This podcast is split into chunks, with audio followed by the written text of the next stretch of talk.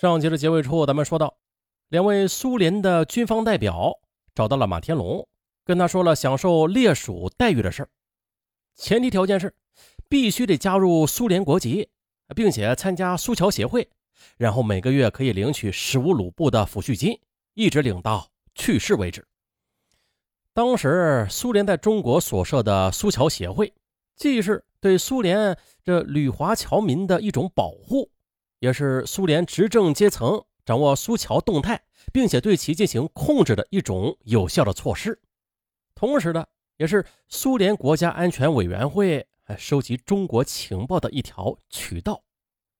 可是的，马天龙社会交际广泛，朋友中不乏苏侨协会会员，甚至还有人在苏会中担任一定的职务。他们在一起喝酒的时候，就难免要谈到这方面的情况。因此呢，马天龙知道这苏桥协会的各种作用，而对于马天龙这种纨绔子弟来说啊，最大的向往那就是自由了，自己不去干点犯法之事即可。啊，至于他那些混乱的男女关系、大吃大喝啊、又挥霍浪费等行为，最好是不要受到任何的管束。所以，马天龙得出一个结论：要想最少的受到管教啊，那就不要跟那些什么组织沾边儿。什么共青团呐、工会呀，他一律的都不参加。而如果你想成为苏侨协会的会员的话，听说为了维护苏侨的形象，更是为了便于苏联利用苏侨开展对中国的情报收集，会受到苏会的纪律约束的。更重要的是，如果你不愿意接受协会的指令，那很可能会被强行的遣送回国，送进劳改营里边去受折磨。因此啊，马天龙当场的就拒绝了那两个苏联军官的关于加入苏联国籍并成为苏侨协会成员的建议。啊，没听错吧？这使得对方有点吃惊。他们就问马天龙：“你当体育老师每个月可以领取多少薪水啊？”马天龙说：“不多，也就五十万人民币吧。”啊这这是旧版人民币啊。这五十万人民币啊，也就相当于现在的五十元。可是对方说，你如果加入苏联国籍，每个月就可以领取十五卢布的烈属津贴呢，这就是跟你每个月的薪水是差不多的。你难道愿意放弃吗？马天龙就寻思呀，我他妈又不缺钱用，我何必为这十五卢布弄得一个机构来管我呀？况且呢，还得冒着不听话就会被遣送回苏联去吃官司的风险。于是他就点头称愿意放弃。好吧，对方拿出一张印有俄文的纸，让马天龙签名。马天龙说：“哎，我的妈，我不认识俄文，不签。”对方说：“这是关于你愿意放弃领取烈属抚恤金的声明，我们翻译成汉语读给你听。”可是马天龙却说：“我信不过你们，你读了也白读，我不会签字的。”那当时正对中苏友好大吹法罗，像马天龙这样的行为，如果他是干部的话，被开除那都是有可能的。再处置的严重一点，说不定还会吃上几年官司呢。幸亏这马天龙他只是个私立学校的老师，这哪一方他都管不了那么多。何况他老爸是苏联红军烈士啊，这中方也就懒得去找他麻烦了。不过。这苏桥协会方面对马天龙肯定很是不满的，这就从他的一些苏桥协会的朋友跟他日渐疏远，或者干脆就断了交往中就可以看得出来了。不过马天龙他不在乎，他的朋友多着呢。一九五零年元旦前夕的，他受几个朋友之邀参加了一个晚会，也就是在这天晚会上，马天龙结识了美女安丽亚。刑警找到马天龙，跟他谈话。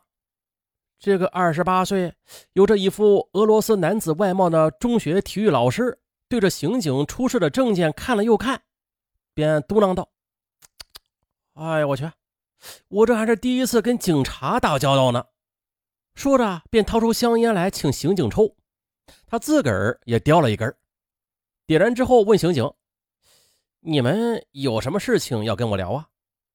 刑警说了：“是这样的，有一个姑娘叫安里亚，你知道吧？”“哎，啊，我知道，马天龙点点头，呃，她还是我女朋友呢。哦，那你们两个人最近的关系肯定不咋样啊。哎，马天龙用一种奇怪的眼光看着刑警，我说：“你们怎么知道的呀？这还不简单吗？要不你怎么能不知道这安利亚出事了呀？出大事了，她死了。”马天龙大吃一惊：“你你说什么？安利亚死了？这这是真的吗？”当然了，我们是人民警察，怎么会跟你开玩笑啊？安利亚是被人杀死的。可这时，这马天龙却突然平静下来了。他说：“，死了也罢，免得我为他的表现而烦恼不已了。”接着，马天龙告诉刑警，他是在去年十二月三十一日迎接新年的晚会上认识了安利亚。安利亚对他也是迅速的亲热起来。他每天都会来一趟他所供职的私立中学，并且给他送去自制的面包或者点心。这没两个星期呢，不但学校的同事都知道了安利亚，就连学生们也都纷纷议论说啊，这马老师新交了一个金发的女友。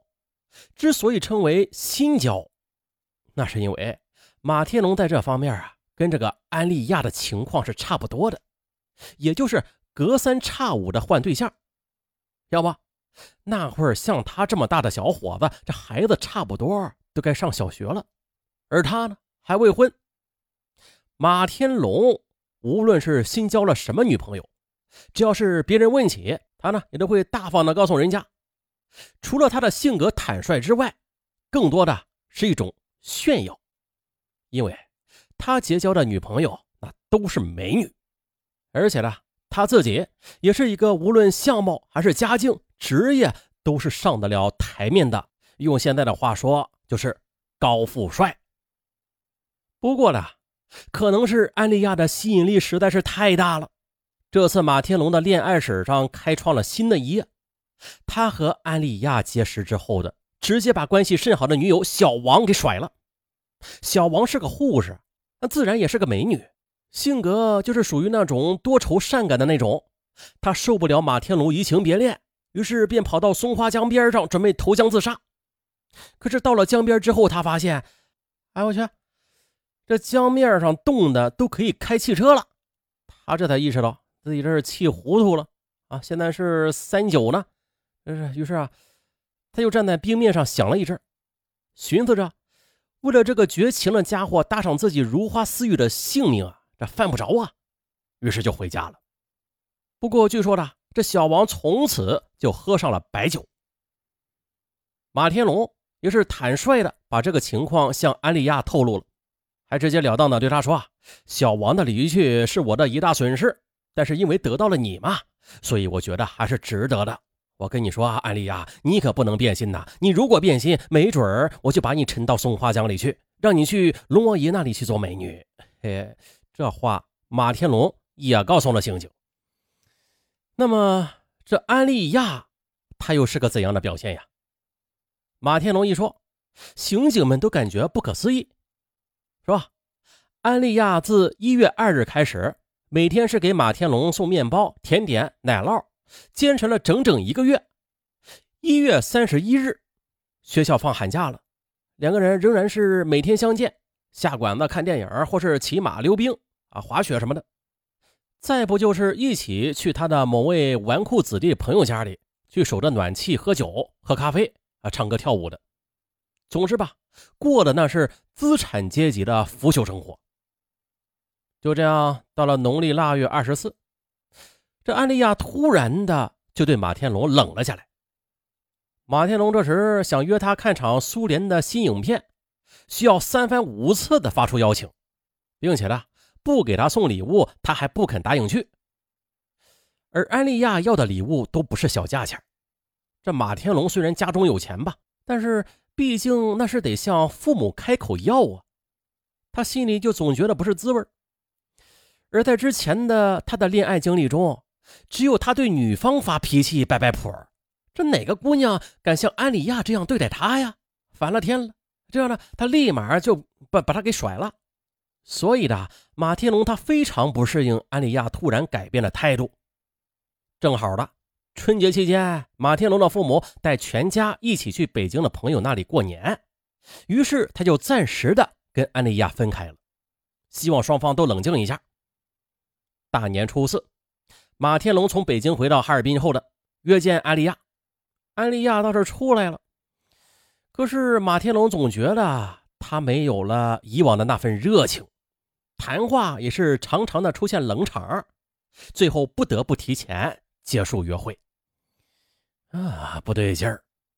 马天龙就凭借着他丰富的恋爱经验，他就猜想啊，这妞多半是有了新欢了。马天龙觉得安莉亚是这么多年来唯一令他真正动心的姑娘，所以他还是比较珍惜这份感情的。本来他想是一拍两散的，但是转念想想。还是再等等吧，看看他是否会回心转意。